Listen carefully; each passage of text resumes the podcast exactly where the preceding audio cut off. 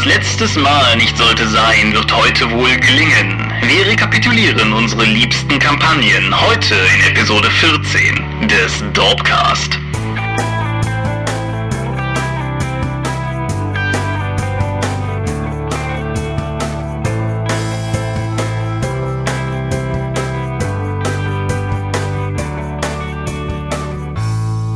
Herzlich willkommen zur nunmehr 14. Episode des Dorpcast. Eine etwas besondere Episode, weil sie eigentlich zur Hälfte die zweite Hälfte des letzten Dorpcasts ist. Wer mitgehört hat letztes Mal weiß, dass wir überzogen hatten und deshalb die Episode geteilt haben. Weil wir aber so viel Wert auf unsere Medienschau legen und ihr offensichtlich so viel Wert auf unsere Medienschau legt, haben wir gedacht, wir zeichnen wieder eine auf damit das sozusagen gewahrt bleibt. Wenn ich wir sage, dann haben wir Namen, weil wir nicht Teil von Project Mayhem sind. Deiner zum Beispiel ist Michael Mingers, auch bekannt als Scorpio. Meiner ist äh, Thomas Michalski. Und bevor wir aber zu dieser Medienschau kommen, wir haben letztes Mal was vergessen, richtig? Äh, ja, wir haben leider nicht über die Krähencon geredet, wo wir ja kurz vorher waren. Was schändlich ist, da die Krähencon eine total kleine, äh, was heißt total kleine, äh, total super, wollte ich sagen, kleine Convention in Krefeld ist. Deswegen auch Krähencon, weil Krefeld, ne? Und ach, naja, wie die Witze bei Conventions eben sind. Die Dorp waren nur Samstag da, weil sich Markus ja erdreistet hat, vorher Hochzeit zu feiern. Und wir nach vielen, da das auch noch das Wochenende direkt nach dem Redcon war, war ich auch so fertig, dass wir, dass Tom und ich dann beschlossen beschlossen haben, Sonntag nicht mehr hinzufahren.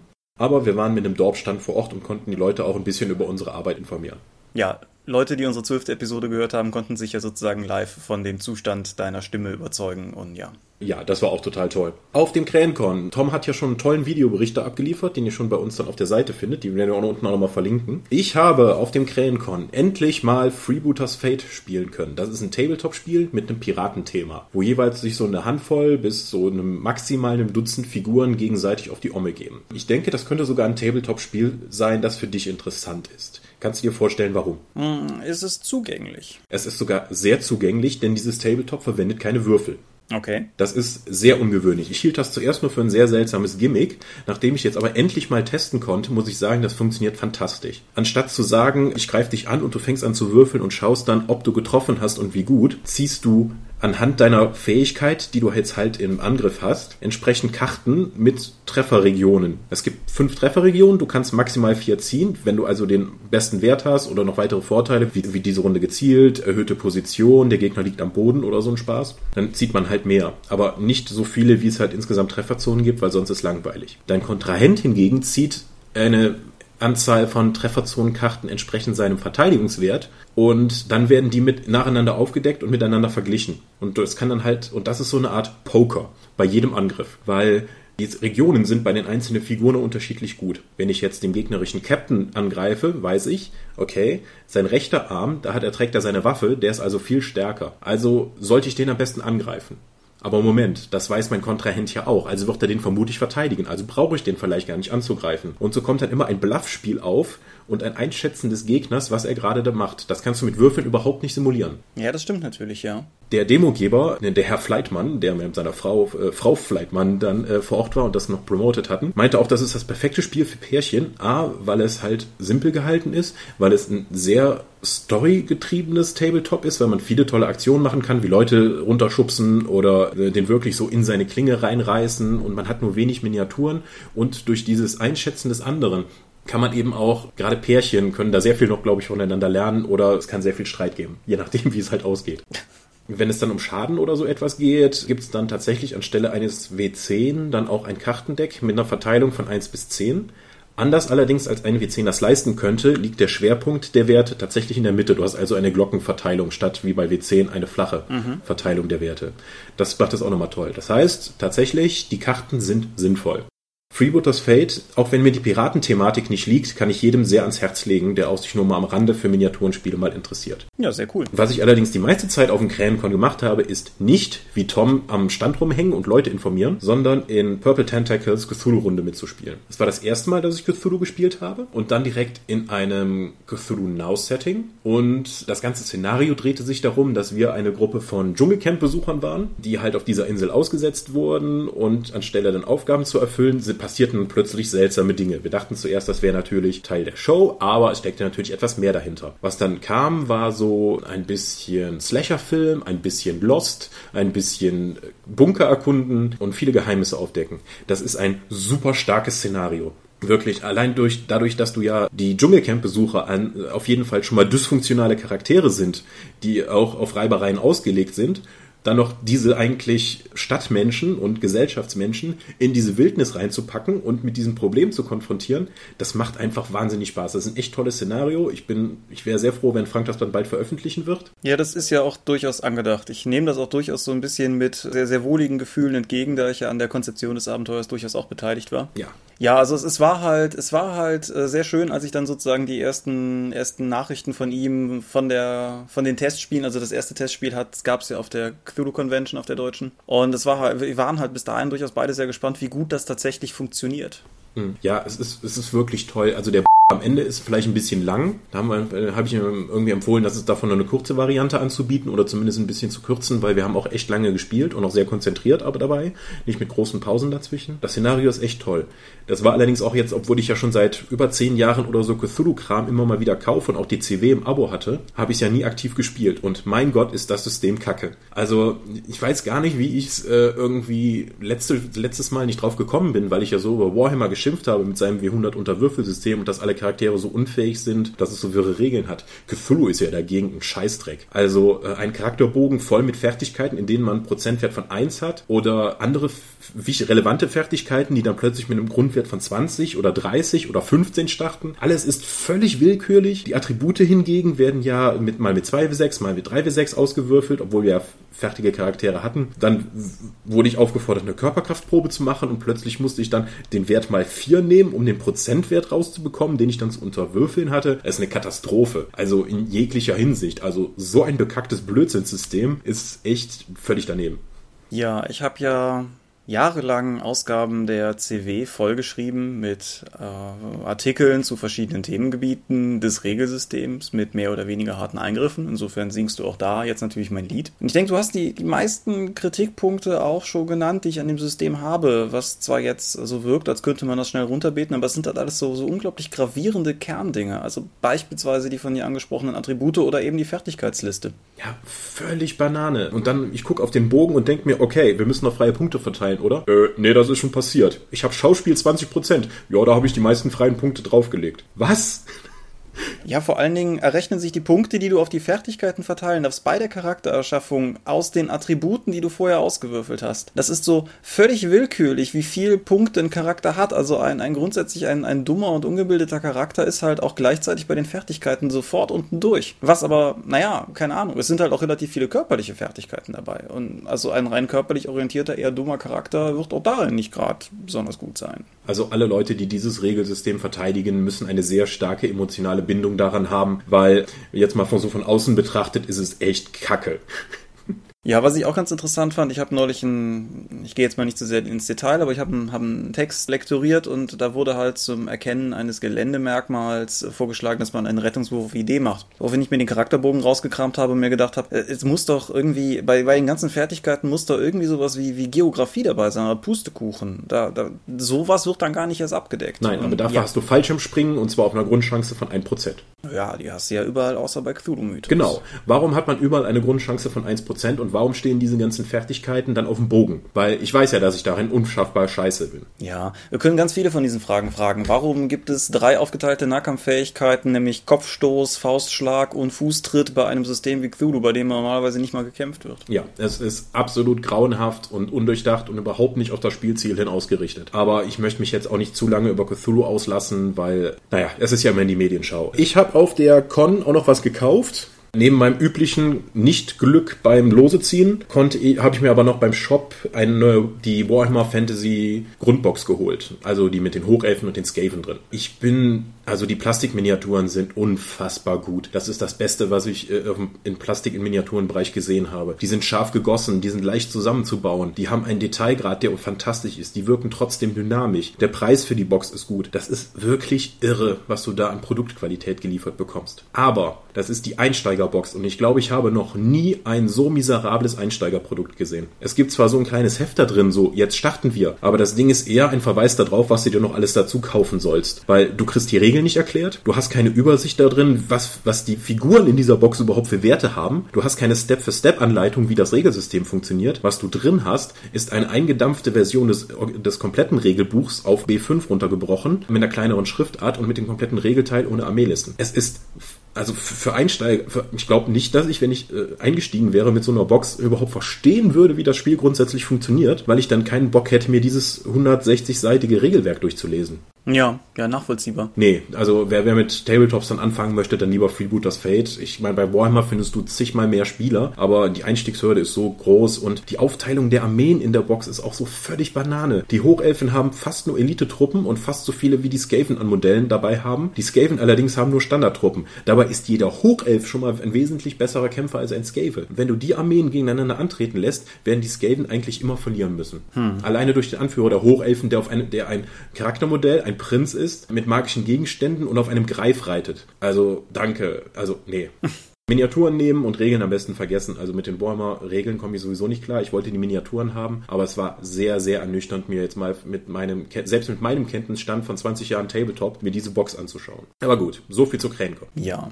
Dann eröffne ich einfach mal die Medienschau, wenn dir das recht ist. Ja. Einfach nur sozusagen als Add-on zur letzten Episode. Ich habe letztes Mal über Lena Falkenhagens Roman Die Boroninsel gesprochen. Was ich dabei auch nicht erwähnt habe, ist, dass es sich dabei um Teil 1 handelt von einer insgesamt zweiteiligen Reihe namens Rabenchronik. Deren zweiten Band, Kinder der Nacht, habe ich jetzt auch ausgelesen. Der schließt ziemlich nahtlos an den ersten an, was ich ganz spannend fand, weil der erste das gar nicht so nahelegt. Also der ist schon offen, das ist kein aufgesetztes Sequel, aber ich war trotzdem überrascht, wie, wie dicht die Verbindung zwischen beiden Büchern ist.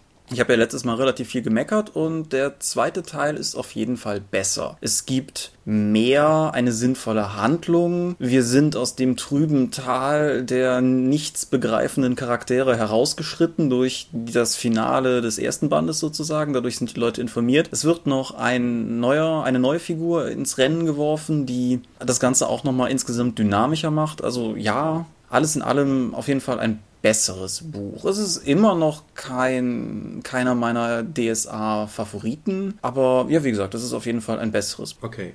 Ganz kurz noch, ich muss das äh, sozusagen aus, sozusagen aus zweiter Hand weitergeben, weil ich es jetzt nicht selber nachprüfen konnte. Aber falls Leute beim letzten Mal oder beim diesen Mal, bei diesem Mal sich gewundert haben, dass irgendwie so das ganze Thema Vampire und Boroninsel und so weiter ihnen vielleicht gar nicht so viel sagt, so ging es mir vor der Lektüre auch. Ich habe es nicht nachprüfen können, aber zumindest Matthias, hier unser Dorpscher Skimmy, meinte zu mir, dass seiner Meinung nach bis heute die beiden Bücher, was dieses Themengebiet betrifft, immer noch die beste Quelle wären, trotz aller Quellenbände, die erschienen sind. Konnte ich, wie gesagt, nicht nachprüfen, aber falls da irgendwer hellhörig geworden ist, vielleicht sind die Bücher, wie gesagt, zusammen kriegt man die für 5 Euro gebraucht. Vielleicht sind die ja tatsächlich da noch einen Blick wert. Okay, ich habe jetzt irgendwie ein E-Book gesetzt, wo es um die Wesen geht und auch Wesen, elfische Vampire und das hatte so vom Querlesen immer den Eindruck von das Ding in Norden Aventuriens. Mhm. Ja, also die beiden Bücher spielen ja in Havana, was jetzt echt nicht der Norden Aventuriens ist. Mhm. Und äh, machen halt vor allen Dingen der, der Begriff Kinder der Nacht von diesem Buch, wie sage ich das jetzt am spoilerfreisten, bezeichnet halt nicht nur generisch Vampire, irgendwie so, so wie man es halt im Alltagsbegriff kennt, sondern ist im aventurischen Kontext auch eine sehr spezifische Bezeichnung, die sich abgrenzt zu Kinder der Finsternis. Wem das alles nicht sagt, wie gesagt, die Bücher gehen da sehr detailliert drauf ein und ich bin da vor den Romanen eigentlich auch gar nicht so drauf gestoßen. Okay, semantische Vampire, ich verstehe. Ja, genau. Aber gut. So, du bist. Ich habe es jetzt geschafft, einen meiner Kickstarter-Projekte mal zu Ende zu lesen, nämlich Weird Wars Rome. Das ist ein Savage World World-Setting, direkt von den Savage Worlds-Machern. Und die Prämisse ist halt, dass im alten Rom, als die äh, Legionär, als die Legionen auszogen, sie in den Barbarenreichen halt nicht nur Barbaren gefunden haben, sondern auch Barbaren mit übernatürlichen Kräften und Werwölfe und Sumpfmonster und Hydren und so ein ganzer Kram. Das kling, klang von der Prämisse her total toll. Auch die Bilder zeigten halt irgendwie Legionäre, die sich durch Zombie-Horden kämpften. Das Buch vermittelt das aber nur wirklich zum Teil. Es ist äh, die Weird Wars-Reihe, gibt es ja einige von, Zweiter Weltkrieg und Vietnam und anderer Kram. Und jetzt in Rom, dieses Buch hat nur 100 Seiten. Okay. Der Großteil ist tatsächlich geschichtlicher Abriss der römischen Konflikte. Das fand ich eher uninteressant und auch unpassend für das Buch, weil das kann ich mir immer noch schnell zusammenlesen. Dafür brauche ich nicht diese Auflistung, wer gerade wen zu welchem Zeitpunkt umgehauen hat. Und auch der Regelteil beinhaltet halt den Kram, den man halt von einem Weird Wars Setting erwartet, wenn es um Militär, viel um Militär geht. Natürlich jetzt spezialisiert auf Legionäre, dann wird noch extra erklärt, dass eben das Kettenhemd jetzt halt einen lateinischen Namen hat, genauso wie der Wurfspeer und das Kurzschwert und der ganze Bla. Und die Kampagnen da geht man dann nur auf ein, zwei römische Feldzüge ein und dann in einer Viertelseite oder so wird mal erwähnt, wie man das dann noch mit äh, übernatürlichen Sachen aufpimpen könnte. Das ist echt, echt generisch gehalten. Es gibt dann noch so eine Art Legacy-Kampagne, wo man dann, um eben die verschiedenen Feldzüge auch tatsächlich darstellen zu können, dann einfach die Nachkommen der alten Soldaten spielen könnte. Inklusive, dass man dann vorher dann noch irgendwie, der alte Charakter wurde zu einem Zeitpunkt verflucht, deswegen ist man, sind die Kinder auch verflucht. Oder der hat Reichtümer geholt, deswegen ist dein Charakter äh, reicher, um das ein bisschen zu individualisieren. Aber auch diese Kampagne ist A, sehr kurz und auch nicht so wirklich im Kontext davon. Also was ich mir eigentlich von dem Kampagnen-Setting versprochen habe, war, wir haben, ich habe kriege eine komplette Kampagne mit und ich werde mit, werd mit der Legion in den Norden geschickt und werd, treffe da halt nach und nach immer wieder erstmal auf die Barbaren, dann verwandeln sich plötzlich Barbaren und ich bekomme so nach und nach halt raus, dass diese Barbaren tatsächlich dunkle Kräfte einsetzen. Also wirklich die römische Legion kämpft gegen das Übernatürliche und drängt es mit Hilfe der Zivilisation zurück. Das ist nur zum Teil der Fall. Das ist halt eine relativ hm, sehr, sehr, sehr Abenteuer, Abenteurer, Fantasy-lastige Kampagne tatsächlich oder beziehungsweise die Szenarien am Ende mit einem bösen Kult, den es zu bekämpfen gilt und so ein Kram. Das ist mir eigentlich zu platt. Ich hatte mir von dem Buch einiges mehr versprochen. Ja, okay wenn aber auch natürlich die Grundprämisse von wir sind Teil einer römischen Legion, so eine Zeltgemeinschaft, ein Contimbernium und wir werden dann immer mal wieder auf Spezialmissionen geschickt oder wir sind aber auch Teil dieser großen Legion und es gibt auch Massengefechtsregeln. Wieder mal ist an sich spannend, ja. Ja, das, das Thema Rom zieht sich ja eh so ein bisschen durch unser beider Bibliografie. Ja, ja, Rom, äh, ich bin ja ein großer Rom-Fan. Also ich würde vermutlich die, die Grundlage nehmen und dann eine eigene Kampagne draus machen. Das Buch geht immer mal wieder entweder nur sehr dezent auf Übernatürliches ein, wenn dann irgendwie, okay, das sind halt folgende Sachen passiert und dann ist halt einer davon Werwolf. Oder mal sehr offensiv mit ganzen Vampirarmeen, die plötzlich Balkanstaaten überrennen und so ein Kram. Ich weiß nicht, ich würde wirklich, Rom ist zivilisiert, da gibt es keine Magie und außerhalb ist halt noch wild und da gibt es halt die Magie und die ist immer böse und die benutzt halt die ganzen Viecher. Dann kämpft man dagegen. Also das ein bisschen offensichtlicher machen und nicht diesen irgendwie ominösen Geheimkrieg gegen mutierte Kriegselefanten und untote Legionäre, die in Scharen angreifen, weil das, das passt irgendwie gar nicht. Ja.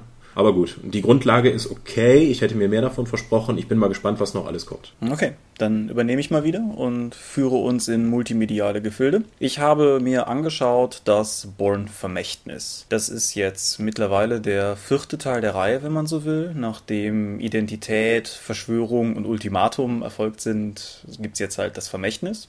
Der erste Teil war ja von Doug Lehman oder Lyman, weiß ich sogar genau gar nicht. Der, die anderen beiden waren dann von Paul Greengrass und alle drei mit Matt Damon in der Hauptrolle. Und all diese Namen haben jetzt mit dem vierten überhaupt nichts mehr zu tun gehabt. Der Hauptdarsteller ist diesmal Jeremy Renner, der unter anderem den Hawkeye in der Avengers und so weiter Marvel-Reihe spielt. Und der Regisseur, das finde ich ganz spannend, der Regisseur vom Vermächtnis ist Tony Gilroy, der das Drehbuch geschrieben hat, aber auch das Drehbuch zu den anderen drei Teilen geschrieben hat. Also sozusagen jemand, der eigentlich die Materie auch sehr gut kennt, aber auf der auf einem anderen Lager in der Produktion eigentlich steht und, und zu stehen hätte sozusagen, ist dann jetzt sozusagen als Regisseur mit an Bord gekommen.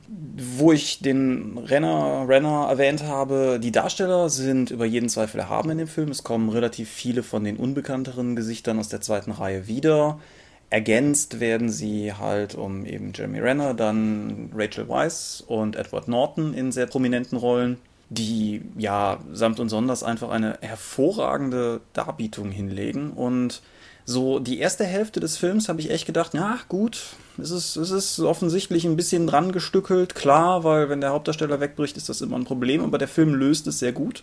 Die erste Hälfte des Films läuft auch sozusagen parallel zum dritten Film der Reihe, was spannend ist, so in dieser diesen Verbindungen, die man als Fan der Reihe halt erkennen kann. Das ist alles irgendwie schön, das Feeling stimmt auch. Und meiner Meinung nach verstolpert der Film alles, was er aufgebaut hat in der zweiten Hälfte. Ich habe es lange nicht mehr erlebt, dass ein Film mich zuerst so positiv und dann aus diesem Positiven heraus so negativ überrascht hat. Die ganze Dramaturgie ist furchtbar ab der Mitte. Ich weiß nicht, wer das abgenickt hat, aber das, also, es, es passieren dann halt Dinge und irgendwann ist er vorbei, aber da ist keinerlei Aufbau in dem Sinne drin. Alles wirkt völlig willkürlich und konstruiert. Und es wird angereichert durch was, was ich äh, bei, auf Twitter die Tage als Bullshit Science bezeichnet habe, weil es ist offensichtlich die Notwendigkeit gesehen wurde, all das, was bis jetzt passiert ist, mit Supersoldatentum und komischen Chemie- und Virenexperimenten aufzurüsten. Das ist alles so ein Quatsch, den der Film nicht gebraucht hätte. Das ist so ärgerlich und so dominant im zweiten Teil, dass es ihn sehr runtergerissen hat. Okay, ja, ich erinnere mich dran. Ich hatte ja keinen von diesen Filmen bis heute gesehen. Und dann kam, hast du mir den Trailer geschickt damals und ich meinte, aha, das sind also irgendwelche genetisch modifizierten Super Soldaten und von dir kam nur, ja, das war mir bis dahin auch nicht bewusst. Nee, was ich aber auch nach dem Trailer noch nicht gedacht habe, gedacht hätte, ist, wie prominent das ist. Und vor allen Dingen macht der Film diese, diese schreckliche, diese schreckliche Sünde, zu versuchen, es zu erklären. Und es ist ja irgendwie okay zu sagen, wir haben hier Dinge mit Chemie gemacht und äh, dadurch sind das Supersoldaten. Das wäre schon schlimm genug. Aber dass er halt wirklich versucht und dann zu erklären, dass da Chromosomen verändert wurden und dass das über Viren geschehen ist und das Ganze irgendwie benennt, das macht es halt auch direkt so, so greifbar und in dieser Greifbarkeit so ganz offensichtlich Quatsch. Tja. Schade. Und gerade da finde ich so seltsam, dass der Drehbuchautor immer noch derselbe ist wie bei den vorigen dreien. Der müsste es doch besser wissen. Vielleicht wollte er mal was Neues ausprobieren. Ja, der fünfte kriegt einen neuen Drehbuchautor, habe ich gelesen. Aber es gibt immerhin noch einen fünften, also kann der ja so schlecht nicht gelaufen sein. Ja, es, also die Gerüchteküche rumort da ziemlich. Ich will da jetzt auch irgendwie nicht irgendwas in die Welt rufen, was dann Leuten Hoffnung macht. Irgendwie jeden Monat gibt es mindestens eine Meldung, dass Matt Damon zur Reihe zurückkehren würde. Dann gibt es einen Dementi. Keine Ahnung. Mal sehen. Aber ja, wer, wer den vierten irgendwo liegen sieht, man kann schon gucken, er ist okay. Aber also zumindest ich, der ich die ersten drei Teile echt geliebt habe, bin ziemlich enttäuscht. Okay. Ich habe auch nochmal einen Film geschaut, das war Forward Unto Dawn. Den meisten Leuten wird das nicht sagen, denn dieser Film ist die werbewirksame Zwischenverfilmung vor Halo 4. Also es ist sozusagen, es wurde immer beworben als das Prequel zu Halo 4, was ein paar Sachen klärt. Das ist von vorne bis hinten gelogen. Dieser komplette Film ist ein Rückblick auf einen Nebencharakter aus Halo 4, der äh, die es überhaupt nicht gebraucht hätte. Weil äh, es ist noch bevor die Allianz überhaupt angreift, wer das Halo-Universum kennt, das ist, sind diese Aliens, die halt dann die Menschheit aus religiösen Gründen angreifen, dieses Alien-Kollektiv. Und die ja, also zu dem Zeitpunkt, wie gesagt, ist dieser Charakter mit anderen Kids auf einer Militärakademie und die ersten zwei Drittel des Films passiert eigentlich gar nichts, außer dass dieser Hauptcharakter, der da aufgebaut wird, halt voller Zweifel ist und eigentlich auch körperlich nicht in der Lage, an einer Militärakademie zu sein und eigentlich möchte das auch gar nicht, weil er hat hohe moralische Ansprüche und das ist eigentlich ein Trottel, weil der kann auch keine Befehle befolgen. Kein Mensch weiß, warum der eigentlich an einer Militärakademie ist. Dann hat er noch einen Bruderkomplex und die anderen, Leu äh, anderen Teenager an, äh, sind, haben, sind halt eigentlich viel bessere Soldaten und auch viel besser in allem und auch viel sympathischer. Ja, und im letzten Drittel kommt die Allianz, greift den Planeten an und der Master Chief taucht auf. Das ist der Charakter, den man in der Halo-Videospielreihe auch verkörpert. Und ab da ist alles, was bis dato passiert ist, eigentlich völlig egal. Also es war schon vorher egal. Und ich habe mich die ganze Zeit gefragt, wann geht denn der Film endlich los und wo, worum geht, dreht es sich hier eigentlich? Aber das ist eh egal, weil im letzten Drittel wird der Master Chief komplett nur die ganze Zeit halt gezeigt, wie er coole Sachen macht. Hm. Zwar alleine. Haben wir irgendwie Themenwoche der schlechten letzten Filmhälften, ja? Möglich. Und das Ganze führt dann dahin, um dann eben zu zeigen, dass dieser Lepsky oder wie der heißt, der dann in Halo 4 der Schiffskapitän von diesem Riesenkampfschiff Infinity wird, halt wie der halt in seiner Akademiezeit war und dass er den zu diesem Zeitpunkt das erste Mal getroffen hat, den Master Chief. Aber völlig egal. Ich habe danach ja noch an, sogar Halo 4 angefangen zu spielen, um überhaupt mal zu verstehen, wie relevant ist das. Gar nicht. Diesen Film braucht man eigentlich nicht zu sehen, weil die ersten zwei Drittel passiert nichts und im letzten Drittel tritt der Master Chief mal so richtig Ärsche.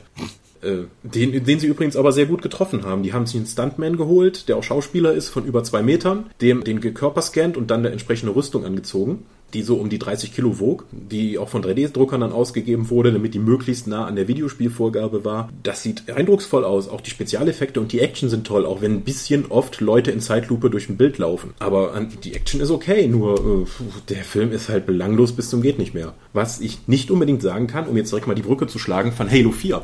Denn Halo 4 ist, glaube ich, der narrativ beste Teil bis jetzt der Reihe. Auch wenn er immer, was noch nicht heißt, dass er besonders gut ist, es passieren immer noch total oft Dinge, wo ich mir einfach, mich einfach frage, hä, wer ist das? Warum ist das jetzt relevant? Okay, ich bin aus dem Kälteschlaf aufgewacht, ich treffe dieses Schiff und die haben offensichtlich eine ganze Crew von Spartans an Bord. Okay, du hast Halo gespielt. Ja. Was ist mit den Spartans passiert? Und warum ist es so toll, dass der Master Chief ein Spartan ist? Ja, im, im Endeffekt läuft, läuft ja alles, ja, also im Endeffekt ist er der Letzte. Genau. Und deswegen wunderte ich mich etwas, als ich plötzlich ganzen Trupps von denen begegnete, wo, wo aber noch nicht mal vier Jahre seit Ende von Halo 3 vergangen sind. Und wer das Spartan-Programm kennt, weiß, dass da Kinder modifiziert wurden, um eben zu diesen Supersoldaten zu werden. Mhm. Und selbst im, jetzt in Forward Unto Dawn sind die Spartans, auf die sie da treffen, die es zu diesem Zeitpunkt ja noch gab, auch Teenager und nicht älter als die Akademieleute, was eigentlich ein ganz schöner Twist zum Ende hin ist, den ich jetzt verraten habe. Geschickt. In dem Kontext von Halo 4 wird mir das einfach nicht klar. Es tauchen auch andere Charaktere auf. Plötzlich die Anführerin des Spartans-Trupps von der Infinity kommt auf mich zu und sagt,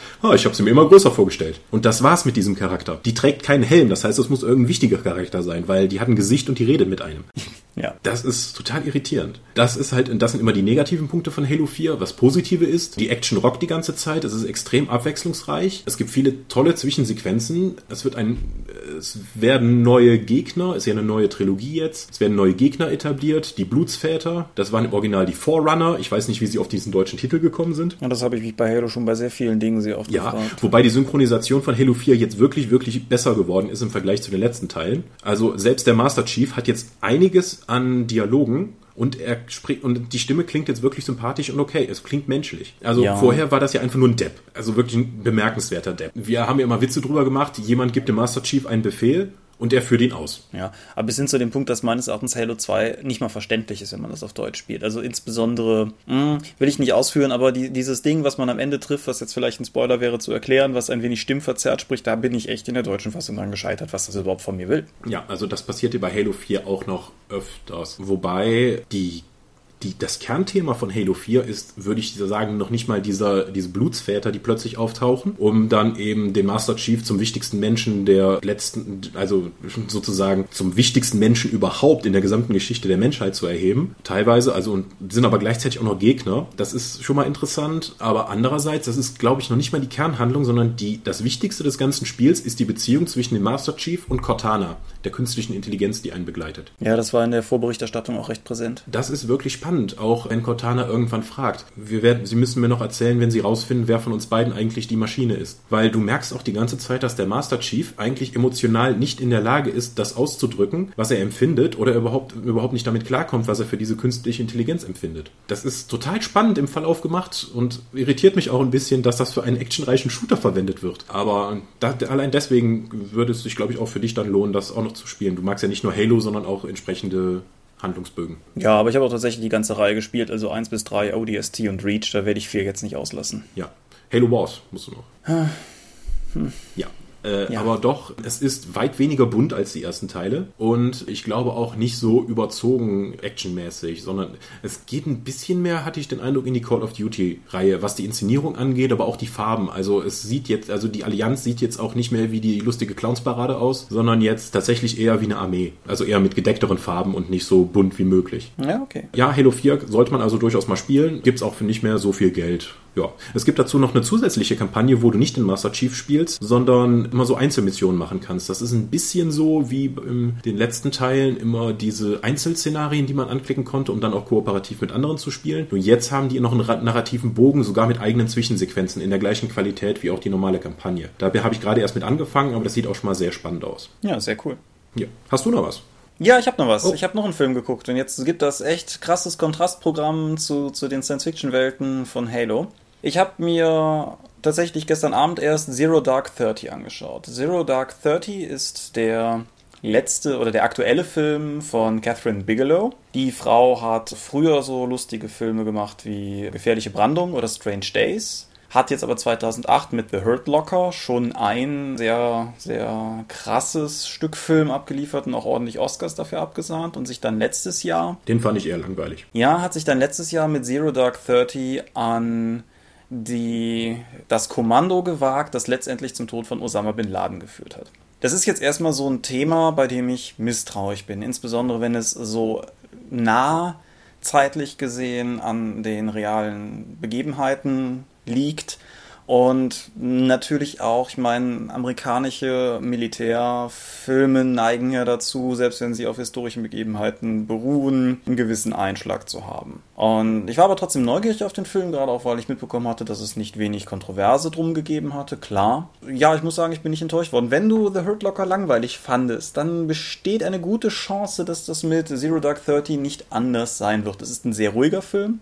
Es ist ein Film, der sehr viel Leute zeigt, die in Räumen miteinander reden. Aber ja, das, das ist ja durchaus eine, eine Spielart des Spionage oder, oder wie auch immer Intelligence-Films. Und ja, was ich ganz interessant fand, ist in der Entstehung des Films, dass der Film ursprünglich darauf ausgelegt war, die vergebens durchgeführte Suche nach Osama Bin Laden zu charakterisieren.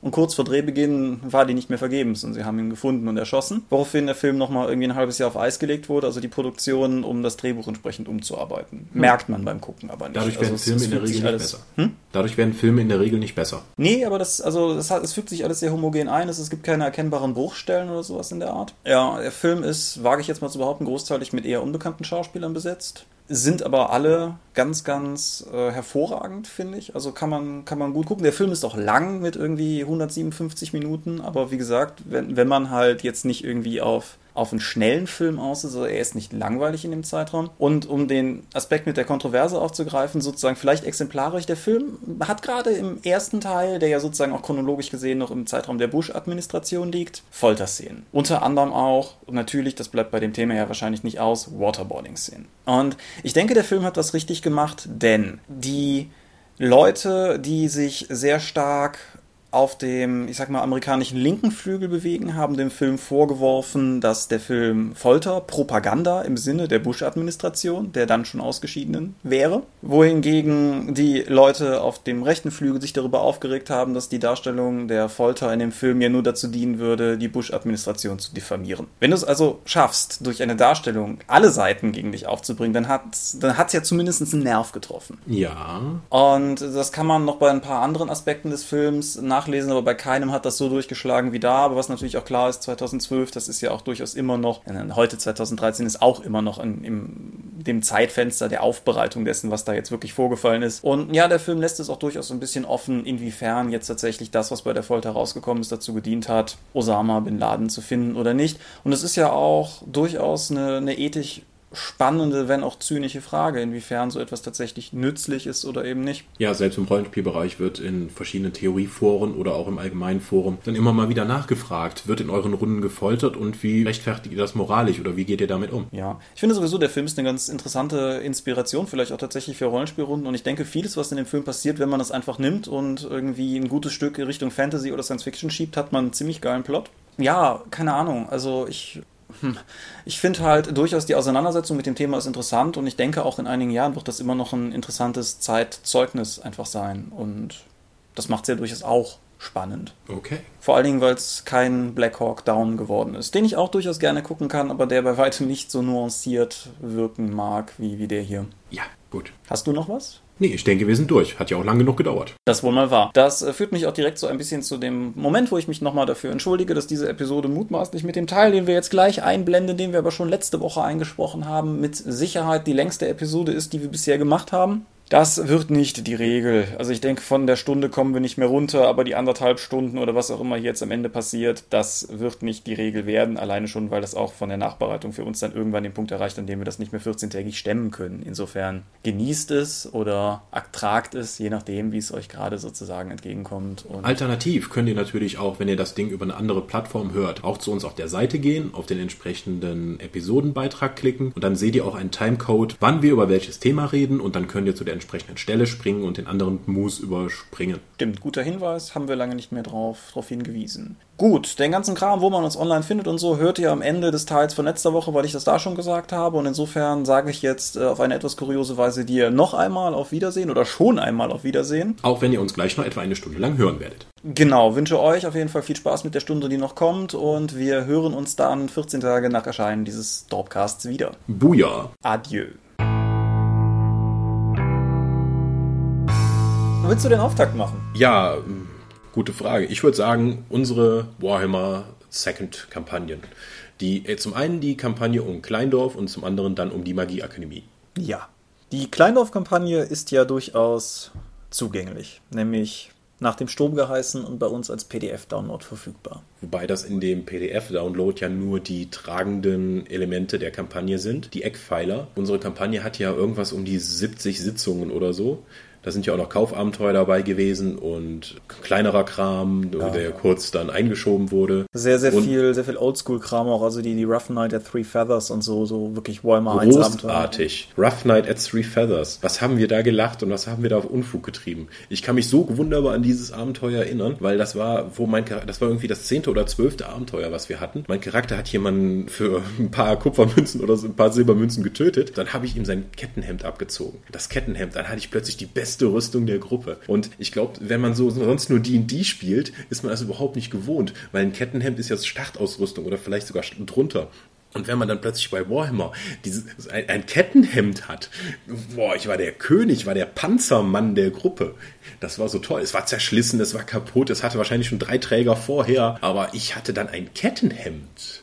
Ja, das ist so ohnehin etwas, was Warhammer, finde ich, gut kann. Also die, die kleinen Dinge, wertig machen. Ja, also das ist auch, das, das, musst du ja auch in dem System, wo du eigentlich mit behinderten Spastis anfängst. Also wer immer davon ausgegangen ist, dass es eine gute Einstiegserfolgschance von 30 Prozent ohne Malus ist auf Proben, die du halt durchschnittlich kannst. Also, hu, ich weiß es nicht. Das ja, ist ja. hart. Ja, das ist auf jeden Fall richtig. Ja, also das muss man jetzt, wo ich gerade die, die Biege dann kriege, Regeltechnisch war ich ja überhaupt nicht begeistert von dem System, auch wenn es natürlich sehr leicht und sehr zugänglich war. Aber wir haben meistens unsere Runden damit begonnen mit, ich habe da folgende Regel gefunden oder ihr werdet nicht glauben, was hier, hinten, was hier hinten im Buch steht. Allein nur so Spaße wie, ey, die Zwerge kriegen plus fünf auf Handwerksproben. Hat irgendjemand Handwerksregeln gesehen? Oh, mm, danke. Ja, wir haben, glaube ich, innerhalb von nachher mehr als einem Regalmeter Warhammer Second keine Handwerksregeln gefunden. Das ist richtig. Ja, ja wir, wir haben ja immer rumgewitzelt von wegen, wie war das? Das, das, das dickste Buch, was für Warhammer Second noch erscheinen wird, ist das Big Book of Missing Rules. Wir hatten auch durchaus darüber nachgedacht, eins für die Dorp zu machen, ja.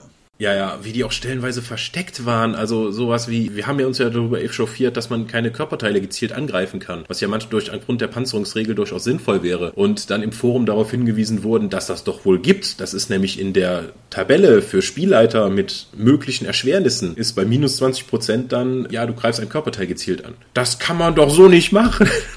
Ja. Dass das nur im Spielleiterteil irgendwie in einer Tabelle mal steht und nicht bei den Kampfregeln. Sowieso die Kampfregeln. Meine Güte, hab ich mich da aufgeregt. Wobei wir zumindest einen Kampf haben, an den ich mich bis jetzt zurückerinnern kann, da hast du irgendwie auf der Planke von irgendeinem so Schiff irgendeinen so Ork-Häuptling verhauen. Ich erinnere mich noch daran, dass das unglaublich dramatisch wirkte, trotz des krückigen Regelwerks. Was heißt unglaublich dramatisch? Ich erinnere mich da auch noch sehr gut dran, wo Neomi irgendwann meinte, kannst du eigentlich irgendwas? Ne, ich habe ja bei Warhammer tatsächlich angefangen, eine Statistik über unsere Würfelergebnisse, über meine Würfelergebnisse zu führen. Die führte mich ja dann am Ende dazu, dass ich tatsächlich über die, über die Kampagne hinweg durchschnittlich gewürfelt hätte. Das ist ja aber noch keine qualitative Aussage. Denn wenn, wenn du sagst als Spielleiter, würfelt mal alle auf Aufmerksamkeit und äh, ich würfel halt da eine 7, und alle an, drei andere haben auch noch einen Erfolg, ist das ja Makulatur. Wenn ich allerdings im Kampf schon wieder meine 34 Prozent oder was ich an Kampffähigkeit hatte, nicht treffe, dann ist das frustrierend. Auf jeden Fall. Aber um auf die Kampagne an sich zurückzukommen, was auch aus dem Download hervorgeht und was für mich sozusagen einer der Gründe war, weshalb ich das auf jeden Fall mal ausprobieren wollte, war, dass ich mit dem Element von Zeit arbeiten wollte. Das ist ja etwas, wo schon die meisten Filme und Bücher jämmerlich dran scheitern und die Idee, irgendwie Zeitreisen oder Zeitverschiebungen oder derartiges in einem interaktiven Medium umzusetzen, war rückblickend betrachtet schon eher mutig zu nennen. Aber ich denke, es hat ganz gut funktioniert, oder? Ähm, ja, das war ja vage genug immer wieder. Ja, da sind so Leute hinter dem Hügel, die laufen halt gerade weg und da sind tote Dämonen vor euch. Was? Ja. Ja, also dass, dass ihr euch in der Zeitschleife sozusagen selber den Rücken freigehalten habt, war ganz dreist aus irgendeinem Timesplitters-Teil geklaut. Aber das, doch, ich denke, das hat ganz gut funktioniert. Nee, ich habe auch sehr gute Erinnerungen an die Kampagne. Also wie man vielleicht schon rausgehört hat, ich habe es halt geleitet. Und auch so ich meine, es, es war natürlich gewissermaßen auch so eine klassische Tour de Force einmal quer durch, durch die alte Welt. Von, von dem titelgebenden oder sagen wir mal sprechend benannten Kleindorf aus, einmal quer durch alle wichtigen Orte, möglichst mit einem Signature-Abenteuer zum entsprechenden Ort. Bis halt hin zum Finale, zu dem ich mal nichts sagen will für Leute, die das Ding vielleicht noch irgendwie anhand des Downloads spielen wollen. Aber ja doch, ich, ich denke auch. Dann, dann erwähntest du die Magier-Akademie-Kampagne. Ja, Moment, ich bin ja noch nicht fertig mit meinem Lob für die alte Kampagne. Uh. Das war das Tolle, war ja, wie du schon eingangs sagtest, wir kamen aus Kleindorf. Das heißt, wir waren nicht nur wertetechnisch absolute Vollnoobs, wir hatten auch keine Ahnung. Ich meine, äh, da ich als einziger Spieler, der ein bisschen Ahnung von der, der Ahnung von der Warhammer-Welt hatte, habe ich dann direkt einen Charakter gemacht, der was älter war und der auch schon herumgereist ist. Wolja Wolnit, Kislevitischer Leibwächter. Einer meiner größten Rollen, glaube ich, Ja, wird ja auch immer noch gerne zitiert. insbesondere das mit dem Igel. Aber ja, Ja, die, auch wieder die Rough Night at Three Feathers. Ah, das lasse ich jetzt einfach so stehen. Da lassen wir die Hörer einfach verhungern mit unserer Anekdote. Ja genau. Ja, und wir waren einfach nur diese Dorfdeppen und wir hatten ja keine Ahnung von allem. Wir sind ja nur in diesem 120 Seelendorf oder wie viel das auch immer waren, nur groß geworden und haben nie was anderes entdeckt. Und dann kommen wir in die große, weite Welt und raffen einfach gar nichts. Wir waren wirklich Idioten. Selbst nach Steigerung, nach so und so viel Steigerung haben wir uns ja unsere Blödheit beibehalten. Und das fand ich einfach so erfrischend, eine Truppe von Idioten zu spielen, die einfach keine Ahnung davon haben, was in der großen, weiten Welt vor sich geht. Ja, das hat auch sehr gut, also ich finde, dass das passt auch mit Warhammer halt ganz gut zusammen, weil es gibt halt so, keine Ahnung, ich würde mir einen ähnlichen Ansatz bei DSA echt schwer vorstellen, weil selbst die hinterletzten Käfer irgendwie vernünftig an eine Reichsstraße angebunden sind. Aber Warhammer ist auf eine sehr positive Art und Weise in seiner völligen Skurrilität sehr archaisch und das kommt halt diesem Gedanken sehr entgegen. Ja, aber bei, bei Warhammer reist du ja nicht. Das ist ja eine so arschgefährliche Welt. Da willst du ja nicht mal einen Schritt in den Wald setzen, weil da ist sofort ein Tiermensch und beißt dir das Gesicht ab und macht aus deiner Haut einen Mantel. Und macht dich wahnsinnig, wenn du ihn siehst. Bei DSA kannst, gibt es ja sogar in 30 Kilometer Entfernung von der Hauptstadt Nekromantenstädte und so ein Kram, weil einfach diese, dieser Kontinent so verdammt klein ist. Ja. Oder es gibt Besiedlungsabenteuer in der Baropper Börde, 30 Kilometer von der nächsten Reichsstraße entfernt. Total spannend. Ja. Hey, wolltest du nicht die neue Siedlung aufbauen? Nee, ich bin heute Abend zurückgekommen, ich will im Bett schlafen. Wer macht denn sowas? Aventuria. Ja. Aber unsere Kampagne war total super. Aber es ist auch wieder der, was wir schon öfters hier im Podcast erwähnt haben. Es waren die richtigen Leute mit dem richtigen Spiel zur richtigen Zeit. Die Chemie in der Gruppe war einfach fantastisch. Ja, das auf jeden Fall. Was man vielleicht auch dazu sagen sollte, viele Leute spielen in Kellern, viele Leute spielen in Zimmern, manche Leute haben einen designierten Game Room of Sorts. Wir waren im Westpark, zumindest in, den Monaten, die nicht Winter hießen. Ja, also wir haben einen sehr, sehr großen Teil dieser Kampagne im Aachener Westpark verbracht und dann jedes Mal dabei noch gegrillt und dann abends mit Teelichtern verzweifelt versucht, unsere Würfe noch zu sehen oder sind dann zur Tischtennisplatte äh, umgezogen, wo, dann, eine- wo, die, wo eine Lampe drüber stand. Ja, aber ich, ich finde halt schon irgendwie auch un, unter Sternenhimmel, sofern man den in der Stadt halt sehen kann und so zu spielen, das, das hat auf jeden Fall auch dazu beigetragen. Und Glühwürmchen. Glühwürmchen, ja, und explodierende Eichhörnchen. Und alte Frauen, die uns Pfand abnehmen wollten und Betrunkenen, die, die, wo wir die Polizei rufen mussten, weil die nicht mehr sich bewegen konnten und äh, alle Sachen, die man normalerweise in Rollenspielrunden nicht hat. Ja, das ist, glaube ich, jetzt nicht die beste Werbung für die Idee gewesen. Aber ja, doch, nee, es war, war auf jeden Fall auch dazu beitragend.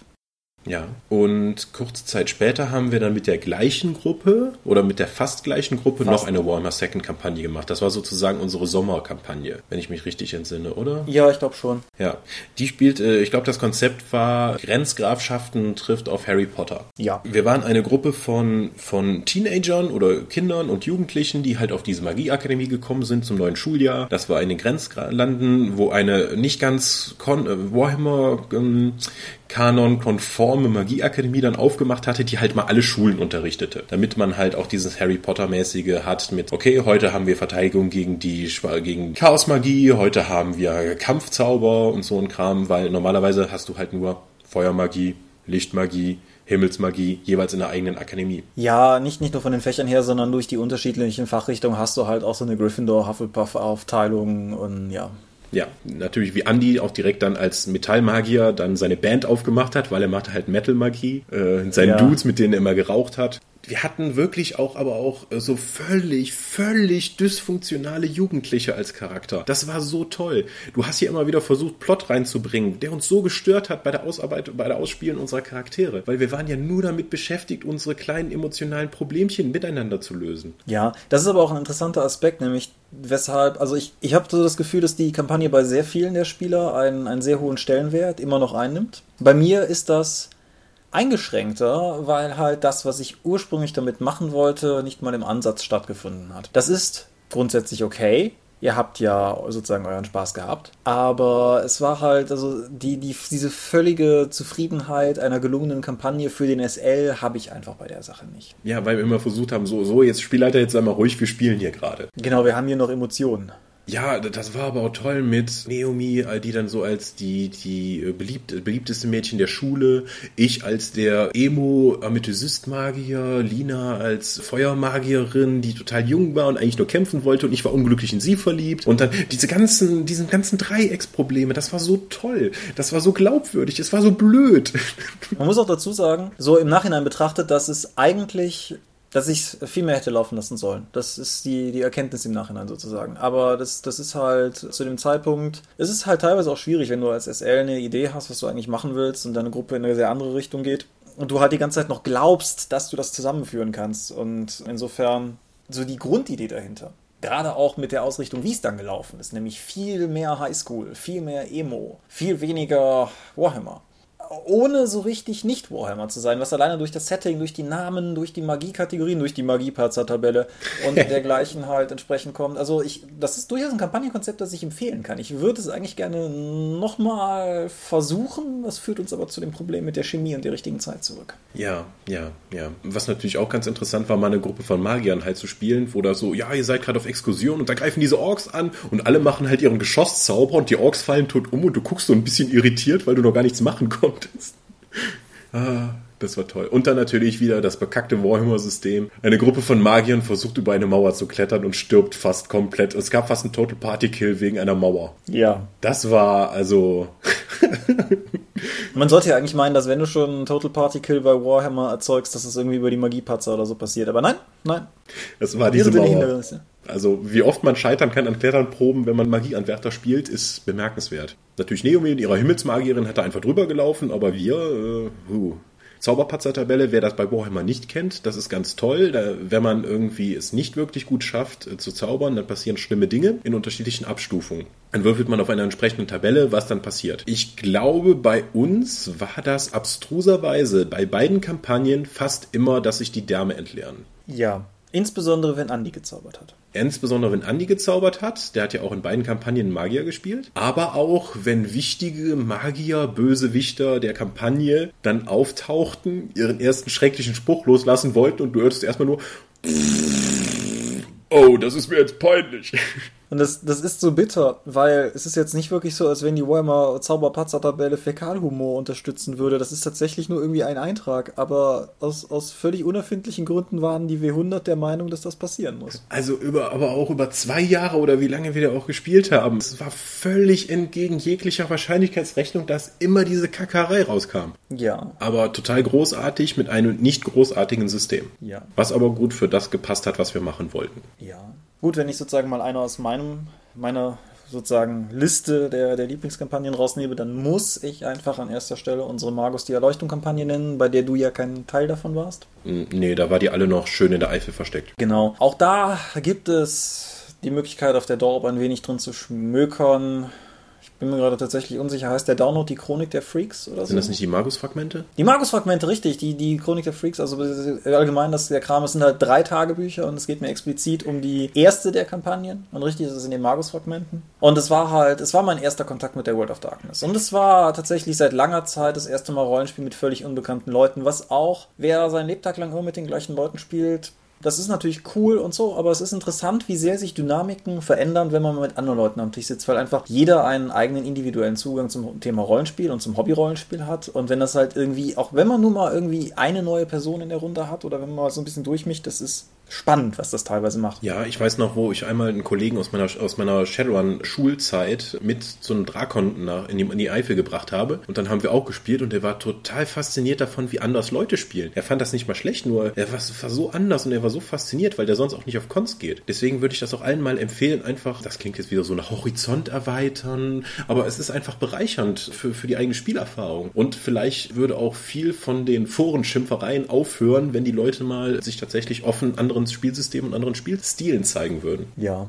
Unabhängig davon, dass es natürlich da auch gute und schlechte Chemie gibt, sozusagen. Aber ja, es kann auch nicht funktionieren, natürlich. Ja, aber um auf die Kampagne zurückzukommen, es war halt unser allererster Kontakt mit der World of Darkness, mit Ausnahme des Spielleiters Matthias, der zu dem Zeitpunkt schon ich will nicht schon wieder mit Regalmetern anfangen, aber halt irgendwie unfassbare Mengen von allem hatte, was Feder und Schwert zu der Zeit halt für die Welt der Dunkelheit rausgebracht hatten. Und das merkte man in der Kampagne halt auch an. Das war halt definitiv das Ventil, durch das er endlich mal all das, was sich da angesammelt hatte, rauslassen konnte. Und obwohl ich, also wir haben alle Magi gespielt, insofern war es keine in dem Sinne Crossover-Runde, aber es war definitiv die volle Welt der Dunkelheit. Und wir hatten innerhalb weniger Sitzungen so ziemlich alles abgegrast, von Vampiren über Werwölfe bis Wechselbelgern, obwohl es im Kern halt immer noch eine Magus-Kampagne blieb. Und das, was die Kampagne für mich so auszeichnet im Rückblick, ist das völlige Unbekannte an dieser unglaublich komplex und geschlossen scheinenden Welt. Weil halt, es passierten regelmäßig Dinge, die man nicht verstand, dann erfuhr man Versatzstücke, man baute Teile zusammen, man, man lernte die Tradition, man lernte die Vampirclans kennen, es fügte sich alles zusammen und das Ganze getragen von einer in sich völlig dysfunktionalen Gruppe von Leuten, die halt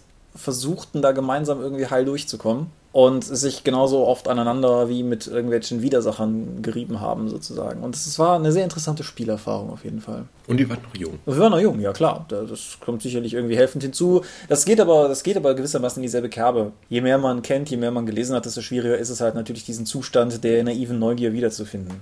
Auch so ein Grund, warum ich Numenera übrigens ganz interessant finde weil es halt sehr explizit auf diesen Discovery-Aspekt hinausgeht. Führt uns aber zum Ziel weg. Hast du eine nächste, Lieb? Als nächstes würde ich, glaube ich, meine Dark Heresy-Kampagne nehmen. Das ist, glaube ich, das, was ich am längsten geleitet habe. Das waren zweieinhalb oder vielleicht sogar drei Jahre, wo ich Spielleiter bei Dark Heresy war. Ja, auch hier für die Zuhörer, aber bei der Runde war ich kein Teil. Nee, da warst du nicht dabei. Das waren andere Leute aus Aachen. Wieder das eigentlich effektiv das Warhammer Second System. Man hat wieder total behinderte Charaktere als Spielercharaktere zur Verfügung, was noch absurder ist, weil du nicht irgendwie aus einem kleinen Dorf kommst oder irgendwie der, der zweite Bäcker von hinten rechts rechts bist, wie Warhammer das halt forciert, sondern du bist ein Agent, der von einem Inquisitor in sein Gefolge aufgenommen wurde, um gegen das Böse zu kämpfen. Und dann startest du halt mit 30% Nahkampftrefferchance hm, irgendwas stimmt hier nicht. Wobei das Regelsystem ja an Stellen, stellenweise war es so, wo ich sagen würde, hey, das sieht aus wie unsere Hausregelsammlung oder die angedachte Hausregelsammlung umgesetzt. Andererseits aber auch war so viel Blödsinn drin, wie zum Beispiel, dass du am Anfang jeder Mission dann würfeln musstest, wie viel Geld du dann so als Gehalt bekommst.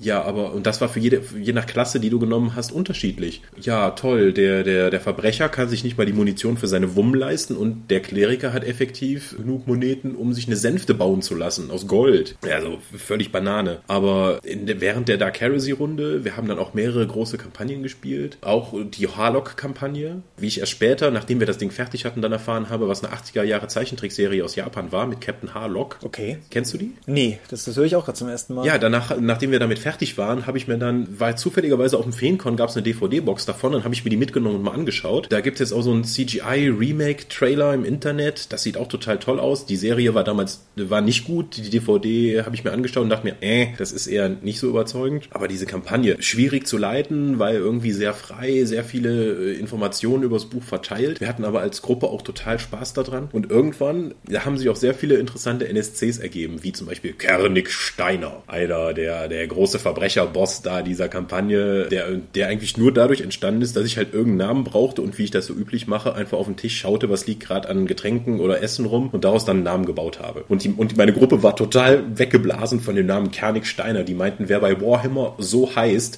muss die härteste Sau des Planeten sein. Das ist nicht falsch. Ja, also haben wir nach dem ersten Teil dieser, dieser Trilogie-Kampagne, haben die dann eben gesagt, okay, wir möchten noch auf diesen Planeten zurück und da aufräumen. Als wir da, als wir da wo wieder runter mussten, waren wir nicht fertig. Wir wollen Kernig Steiner finden. Und dann hatten wir, glaube ich, fünf oder sechs Sitzungen, wo sie damit beschäftigt waren, ihre damals geklaute Ausrüstung wieder zu bekommen, weitere Leute kennenzulernen, im Verbrechersyndikat aufzuräumen, fürchterlich zu versagen bei Spionageaktionen, dann nachts überfallen zu werden von diesen Verbrechern, die sich dann rächen wollten. Es sind Spielercharaktere gestorben, es, es, es sind fantastische Gefechte ausgetragen worden, es sind Feindschaften, die über noch viele Dutzend Sitzungen hinausgereicht haben, entstanden. Es war einfach großartig. Sie haben mir auch eine meiner tollsten Erlebnisse als Spielleiter gebracht. Das war, als sie ein, hatte ich wieder aus der Mephisto, wo ich viele Abenteuer von verwurstet habe, so ein intelligentes Kriegsschiff gefunden. Das hatte eine künstliche Intelligenz, was nach Warhammer Maßstäben total große Sünde ist. Und der Mechanikpriester hat dann am Ende einfach beschlossen, nachdem sie mit der KI verhandelt hatten, diesen,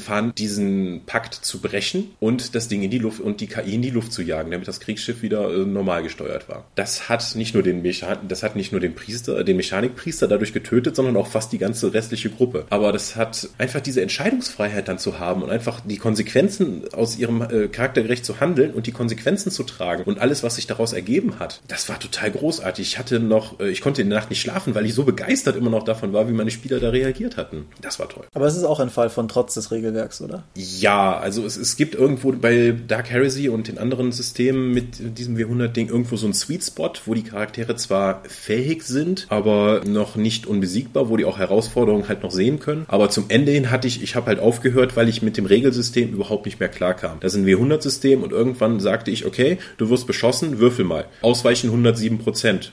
Ich weiche aus. Hm. Aha. Äh, okay, da kommen die jetzt an. Ja, ist egal. Ähm, okay, der schießt auf dich. 17 Schaden. Da sagte der entweder ausgewichen oder ja, zwei kommen durch. Äh, was?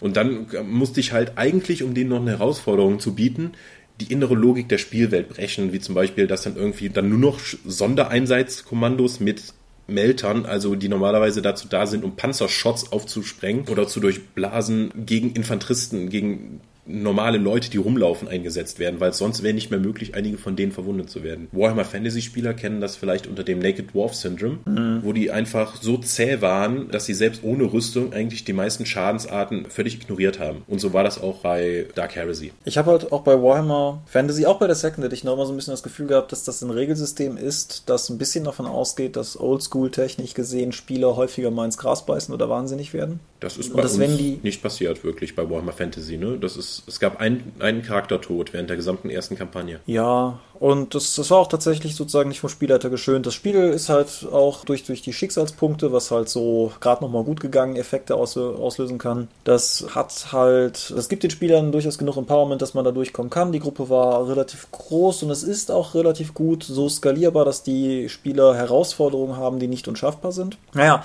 auf jeden Fall, wenn die dadurch halt so alt werden, dann, dann werden die halt irgendwann auch einfach zu mächtig. Das ist leider ein inhärentes Problem der W100 oder der Prozentskala, weil die halt nach oben hingeschlagen geschlossen ist. Ja, genau. Also ähm, wir haben immer drüber gewitzelt, dass mein Charakter die beste Möglichkeit, einen Drachen zu besiegen ist. Ich lasse meine Waffen fallen, springe auf den Drachen zu und beginne einen Ringkampf gegen den. Durch das W100-System und Unterwürfeln habe ich absolute äh, Wahrscheinlichkeiten, das zu schaffen. Und einen Drachen niederzuringen wäre für mich kein Problem gewesen, weil es auch keine Größenregeln gab.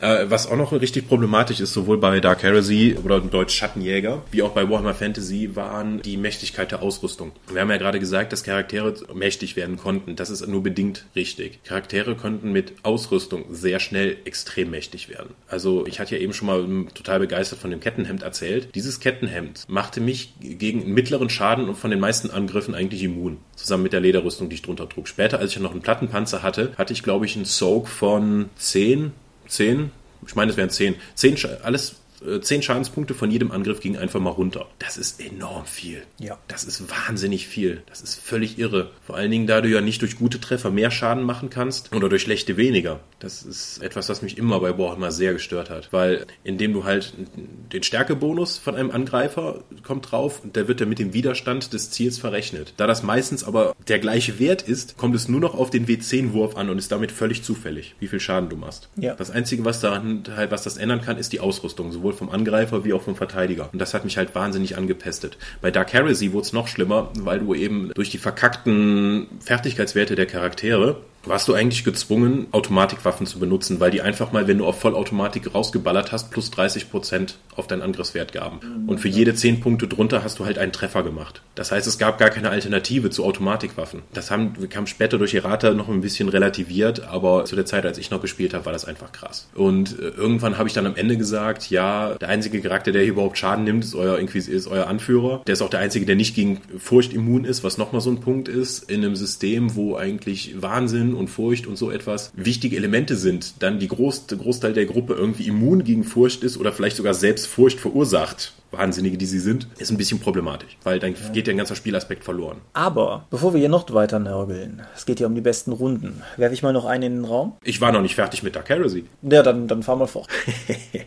ja, äh, wir hatten bei Dark Heresy auch so einen rundeninternen Wettbewerb laufen, wer es schafft, den niedrigsten Fellowship-Wert, also sowas wie Charisma zu haben. Den hat, glaube ich, Kaspar gewonnen, nachdem sein sowieso schon etwas äh, geistig derangierter Blut, äh, Blutkult-Assassine von einer arkanen Me Mechanik Panik das Gesicht hat ab, äh, abgerissen bekommen, wodurch er irgendwie, glaube ich, auf fünf oder sieben oder so etwas runterkam, was in dem W100-System schon echt beeindruckend ist. Er hat also so effektiv ein Monster. Er hat sich auch entsprechend gegeben und keiner wollte mehr mit ihm rumhängen. Das war ganz spaßig. Noch eine total tolle Episode, die ich da leiten durfte, war zum Ende hin. Die Gruppe hatte sozusagen das Powerniveau von Dark Heresy ziemlich ausgeschöpft. Jetzt sollte mit Ascension das nächste Level draufkommen. Das war noch ein Quellenbuch, der später, das später kam. Und bevor sie das machen durften, habe ich sie eben, habe ich ihnen eben beauft oder habe ich sie vor die Wahl gestellt. Okay, ihr müsst jetzt euch hin um ein Tribunal stellen. Vor die Wahl gestellt ist ein bisschen viel gesagt. Äh, sie wurden in eine Kammer geschickt, mit Schlafgas versetzt und dann in Büßergewändern vor dieses Tribunal gesetzt. Und weil es langweilig ist, irgendwie vier bis fünf NSCs zu spielen, während die Rest und jeweils mit einem Spielercharakter vor mir, der dann antworten kann, habe ich dann eben dieses Living City Aspekt dann genommen. Ich habe einen der NSCs von dem Tribunal gespielt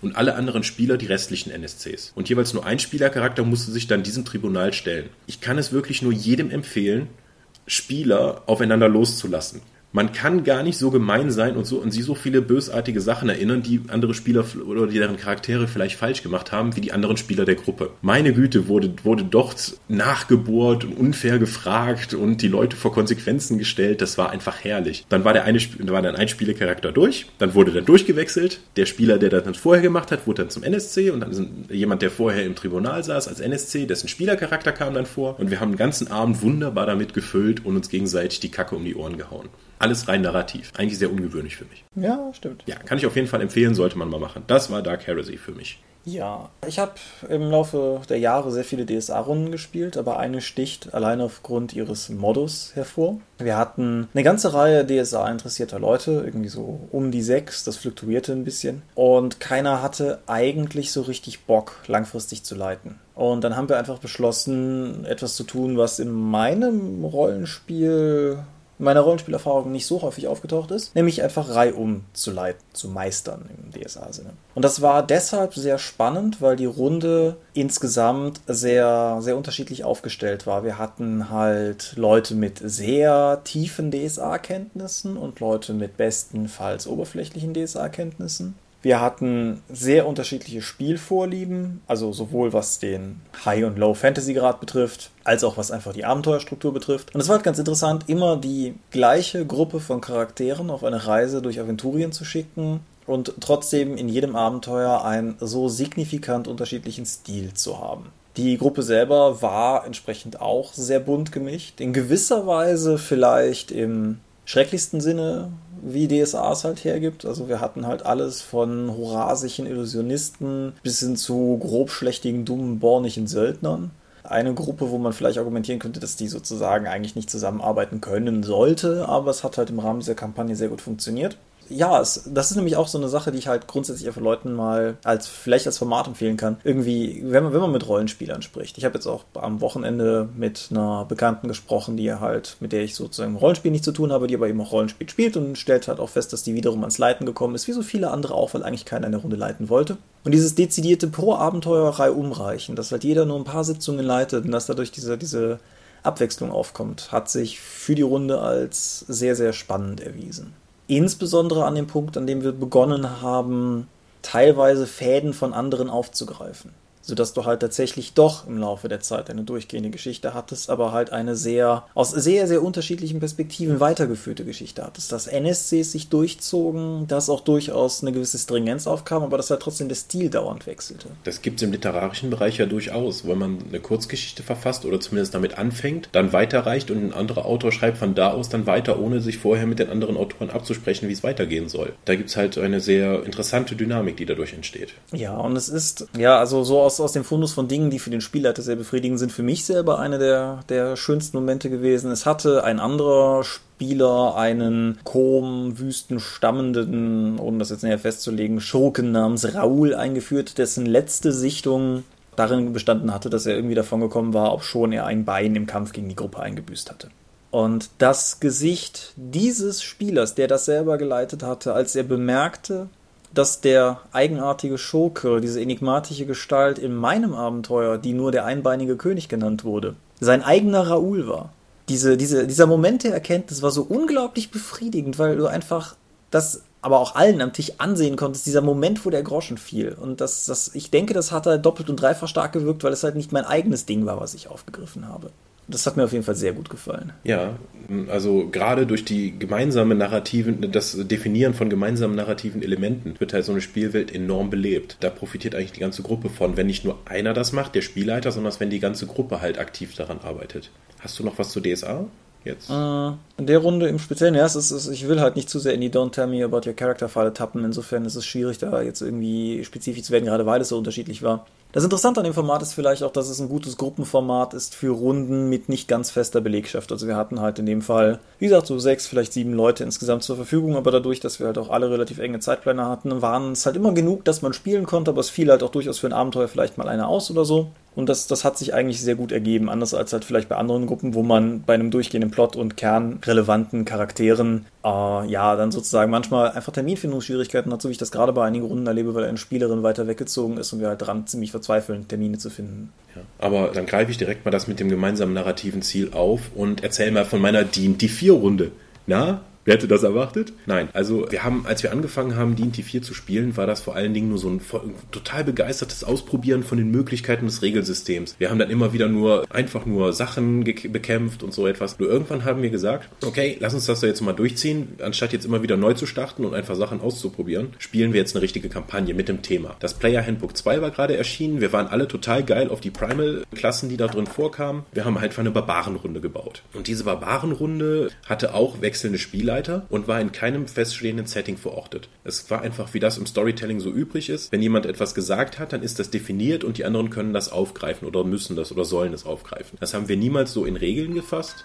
Das ist einfach so passiert. Und das war einfach toll, was dadurch für eine epochale Wucht diese Kampagne bekommen hat, obwohl zu keinem Zeitpunkt irgendetwas niedergeschrieben wurde, was mit dieser Kampagne ist oder wie dieses Setting jetzt aufgebaut ist. Es wurde halt immer das dazugepackt, was wir gerade brauchten. Es fing an mit diesen Barbaren und wir hatten halt Streitigkeiten mit einem anderen Stamm und dann gab es irgendwann die große Versammlung und dann wollten wir die Stämme vereinen und dann hörten wir dann von einem anderen Spielleiter, der dann da dran war, ja, die Stämme müssen vereint werden, weil das Imperium angreift. Aha, es gibt also so eine Art Imperium, das uns angreift. Dann während des kompletten Heroic Tiers war es dann unsere Aufgabe, irgendwie Verbündete zu finden und die, eine Vorhut aufzuhalten und bis dann zur kompletten Invasion dieses Imperiums in unserem Barbarenlanden im Norden, wo wir ein Ritual aufhalten sollten, womit das Imperium einen Drachen erwecken wollte, der sie dann unterstützt in der kompletten Eroberung des Nordens. Dieses Ritual haben wir nicht aufhalten können. Das ist einfach, es gab keine festgelegte Handlung oder so etwas. Wir haben es nicht geschafft. Der Drache tauchte auf, vernichtete die kompletten Barbarenstämme, die da rumliefen. Wir waren die wenigen Überlebenden. Dann haben wir gedacht, okay, jetzt fangen wir mit dem Guerillakrieg an. Wir haben eine Stadt erobert, wir haben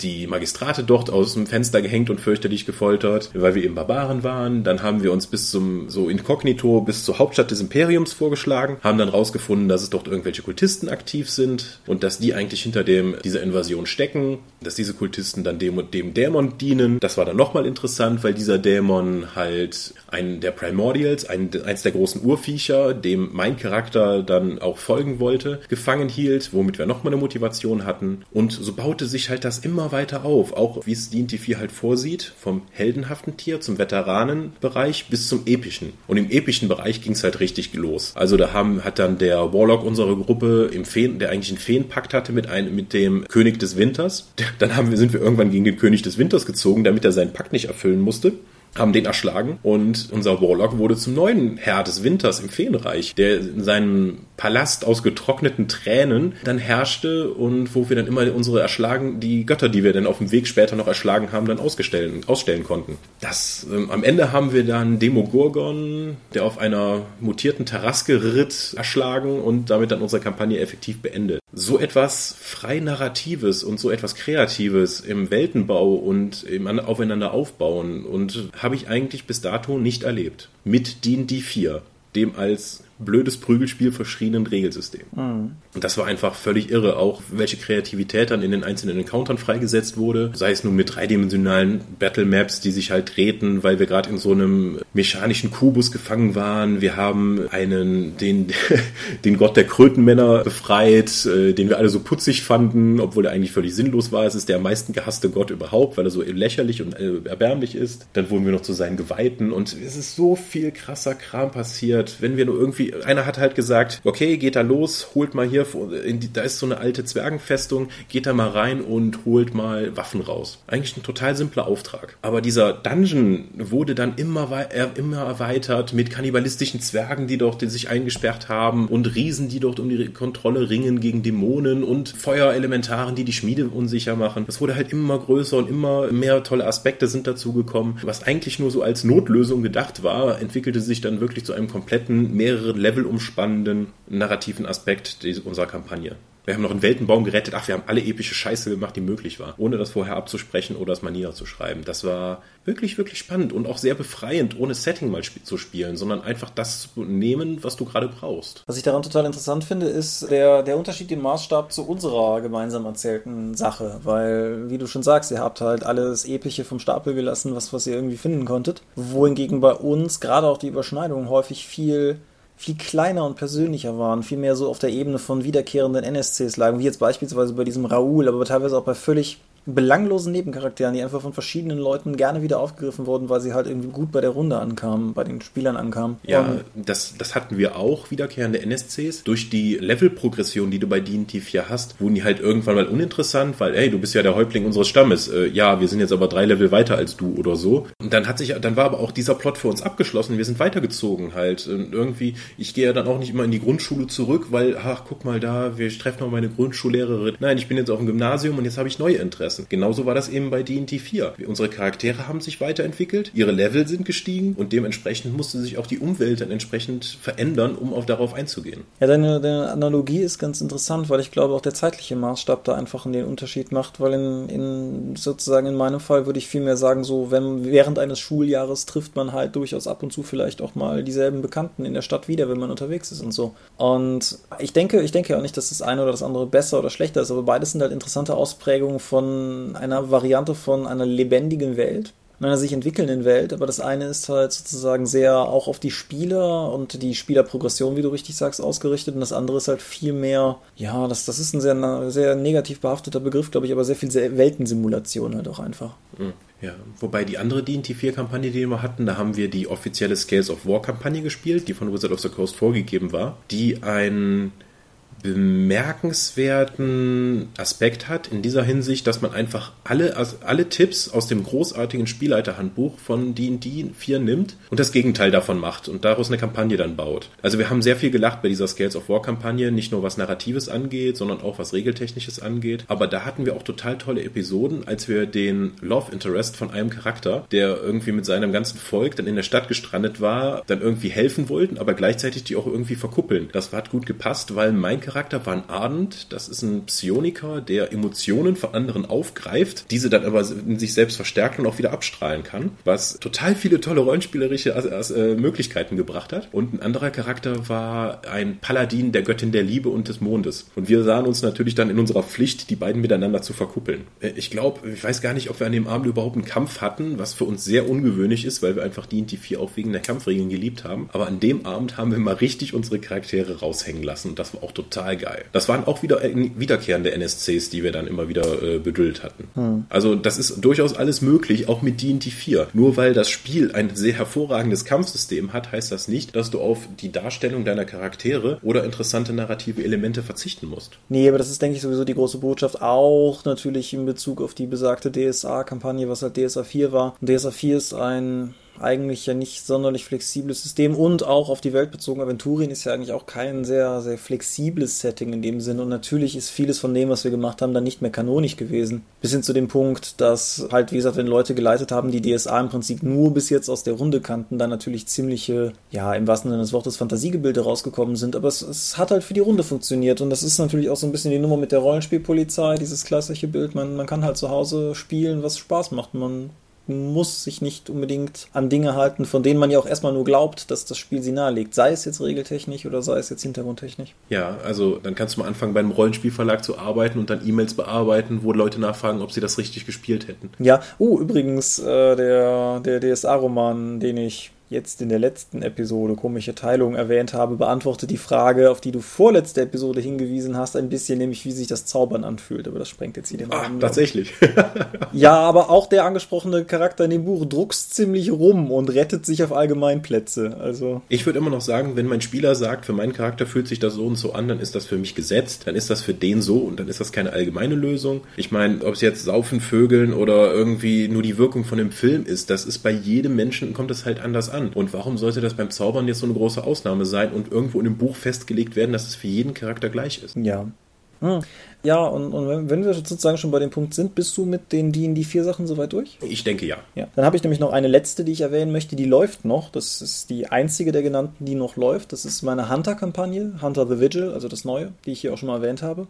Die Grundprämisse ist, dass die Spieler auf etwas eigenartigem Wege in den Besitz von so einem obdachlosen Asyl gestoßen wurden und dann da auch bemerkt haben, dass offensichtlich die Vorbesitzer sich sehr damit verdient gemacht haben, Leuten zu helfen, die Probleme mit Übernatürlichem hatten. Also im Prinzip ein sehr klassischer Einstieg und dann halt beschlossen haben, nicht nur den, den Obdachlosen-Treff, sondern eben auch die Hilfe bei Übernatürlichem weiterzuführen. Was die Kampagne für mich, also was mein An Grund Grundanreiz war, das zu machen, war, dass ich halt dieses Viertel in Miami, in dem die, dieses Gebäude liegt, sehr detailliert ausgearbeitet habe, für mich erstmal, mit diversen lokal vorhandenen Plotaufhängern und sehr vielen sozusagen vor Ort verankerten Elementen, so dass ich einfach wusste, was da ist. Und das Ganze halt sozusagen kombiniert mit ein paar vom Ablauf her klassischeren Abenteuern, die halt meistens dadurch ausgelöst wurden oder ausgelöst werden, dass Leute in irgendeiner Form mit diesem Treff in Kontakt treten und halt ein Problem mitbringen.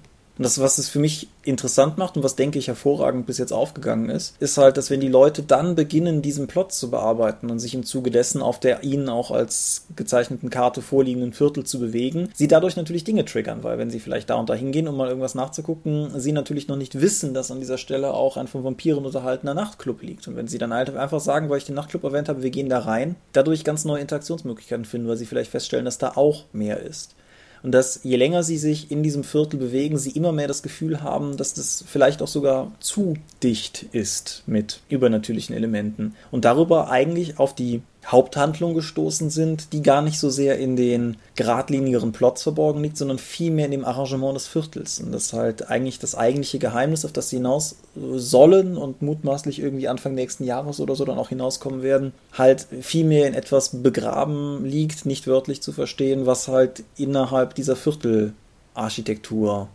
von, von Leuten, von Orten, von Objekten halt stattfindet. Und so diese Mischung aus fast schon Railroading-Abenteuern in einem Open-World-Setting. Das war etwas, was ich ausprobieren wollte und was ich bis jetzt sehr empfehlen kann. Also hast du sozusagen eine Sandbox, wo du dann bestimmte Elemente triggern kannst, die dann sozusagen in Abenteuer starten. Genau.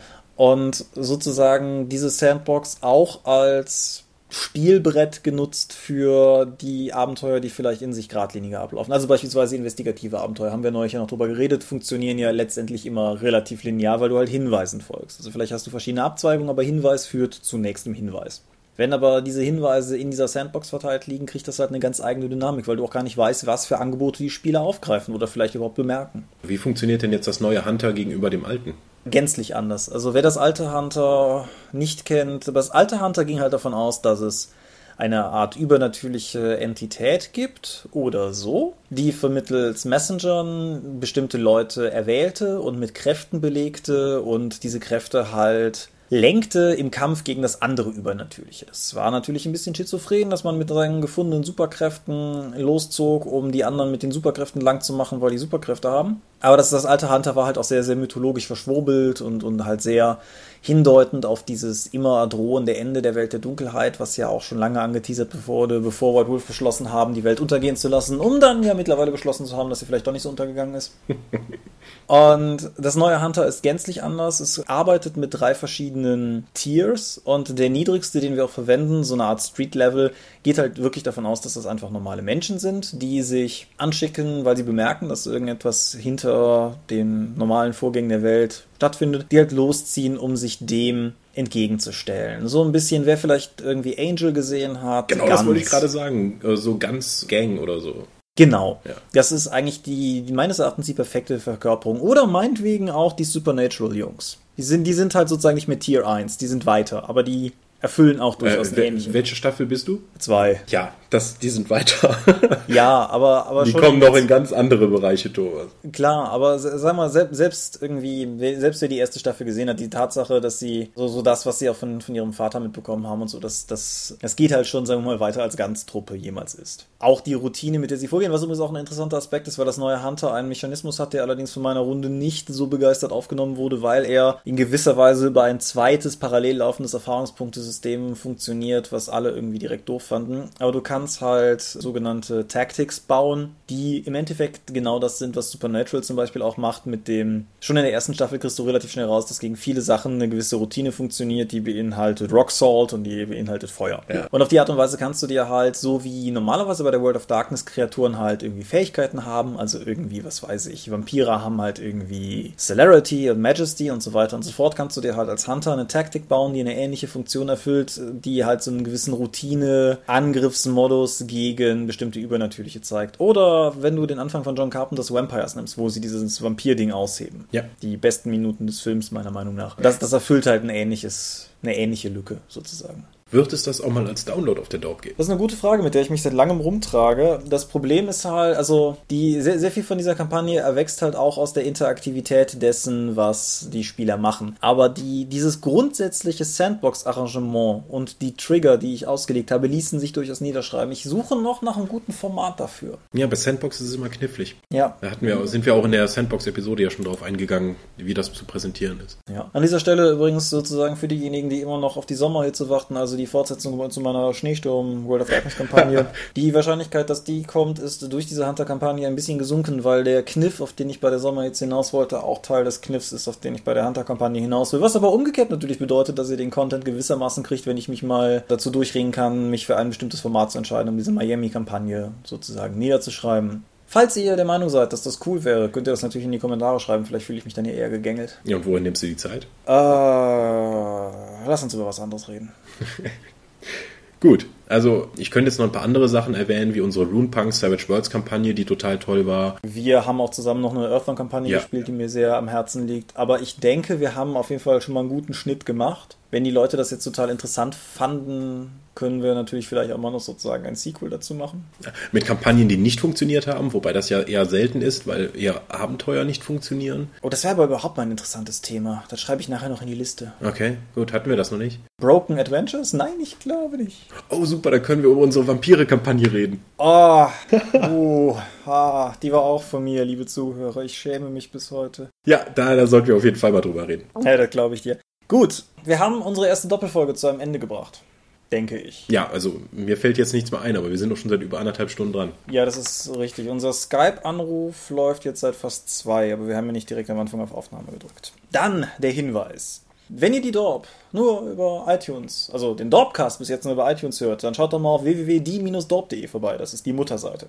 Wenn ihr die schon kennt, aber auf dem Laufenden bleiben wollt, ihr findet uns bei Facebook, ihr findet uns bei Google+, ihr findet uns bei RSP-Blogs, ihr findet uns über diverse RSS-Feeds auf der oben genannten Mutterseite. Ihr findet uns im Tunnelon, ihr findet uns bei iTunes, ihr findet uns bei Twitter unter @diedorp, ihr findet mich im Speziellen unter @seelenworte. Mein Blog heißt auch Seelenworte. Dein Blog heißt Legi Intellexikon im Navi, wird länger nicht mehr betreut. Hast du jemals was über eine unserer Kampagnen dort geschrieben? Ich glaube nicht. Müsste ich schauen. Ich habe da viel Kram geschrieben, aber ich glaube zu unserer Kampagne nicht. Dann weiß ich keine hübsche Überleitung, guck trotzdem mal rein. Hast du ansonsten noch irgendwas nachzutragen? Momentan fällt mir, glaube ich, nichts ein. Alles klar, dann würde ich sagen, wir hören uns in 14 Tagen sozusagen alle wieder. Wir freuen uns jetzt schon wieder auf Kommentare und auf Feedback. War ja heute nochmal eine etwas andere Episode, war die letzten beiden Male eine etwas andere Episode. Wir sind ja noch jung und dieser Podcast ist es auch. Von daher sind wir noch experimentierfreudig und schauen mal, wohin uns das führt. Was nicht heißt, dass wir uns irgendwann mal so ein Standardformat überlegt haben und wir werden weiterhin irgendwie experimentieren und Kram machen. Ich wäre enttäuscht, wenn die Leute, sagen wir mal, in 20 Episoden den Dopcast anmachen und 100% wissen, was sie erwartet. Wäre Ich wäre überrascht, wenn ich wüsste, was am Ende der Episode rauskommt, was wir uns überlegt haben. Naja. Ja. Gut, in diesem Sinne, ich wünsche euch wundervolle 14 Tage und wir hören uns dann entsprechend hier wieder. Buja. Bis denn, ciao, ciao.